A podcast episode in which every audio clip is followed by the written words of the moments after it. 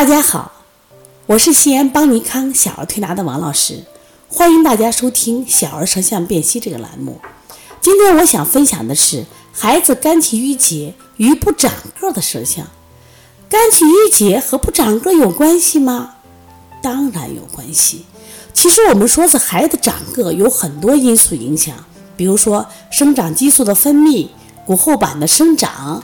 啊，肝血的充足，肾气的充足，可能都和这个长个有关系。我们今天只提肝气的郁结。我们都知道，春生夏长，春天生机勃勃，万物生发。特别是三月六号惊蛰，惊蛰是什么呀？万物出动呀，就生长的季节呀。这从惊蛰开始，我们就说孩子是一天一个样子。特别到了春分以后呀，说是春分每过一天，身长一线嘛，这是什么意思呢？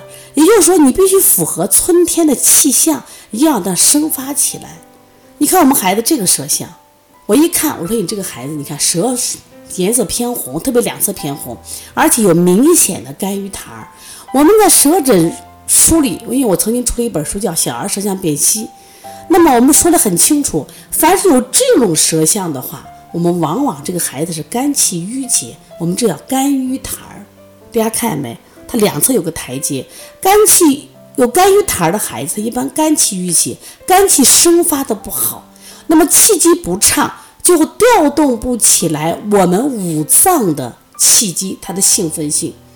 我们都说，老师不是肾主骨呀？对呀，肾要主骨，你必须什么呀？用肝的抒发调达肾的气机呀。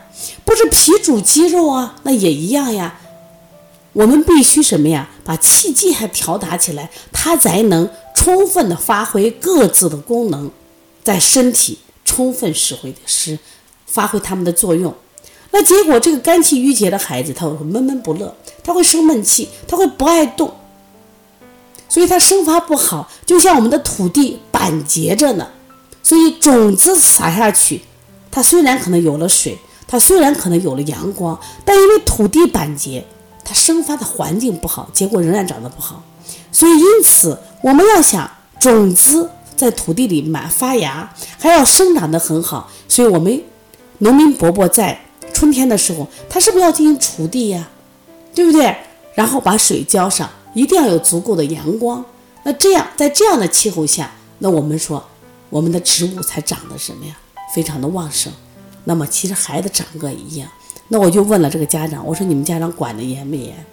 嗯，他说爸爸严。爸爸说我还不严吧？妈妈说我有点严。我不管怎么着，都觉得自己对孩子管理的是有点严。当然我们现在的家长呀，对孩子管的都是比较严的，因为我们现在的父母的出身基本都是本科以上啊，大部分啊学历还有一大部分是研究生啊博士。那么因此你很优秀呀。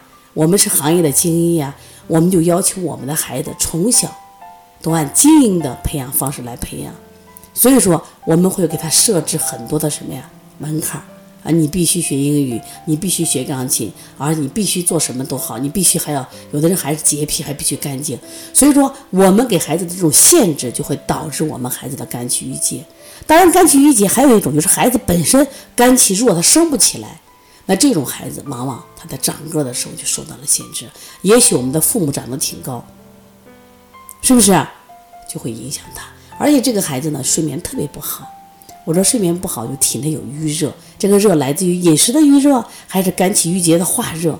爸爸一看舌头说：“哟，我说他怎么点上那么多？”我说：“点多就是他腹胀着了呀。”而且这种孩子往往是胸胁胀满，胸胁胀满。所以说我们在调理的时候，一定是起到疏通气机的方法。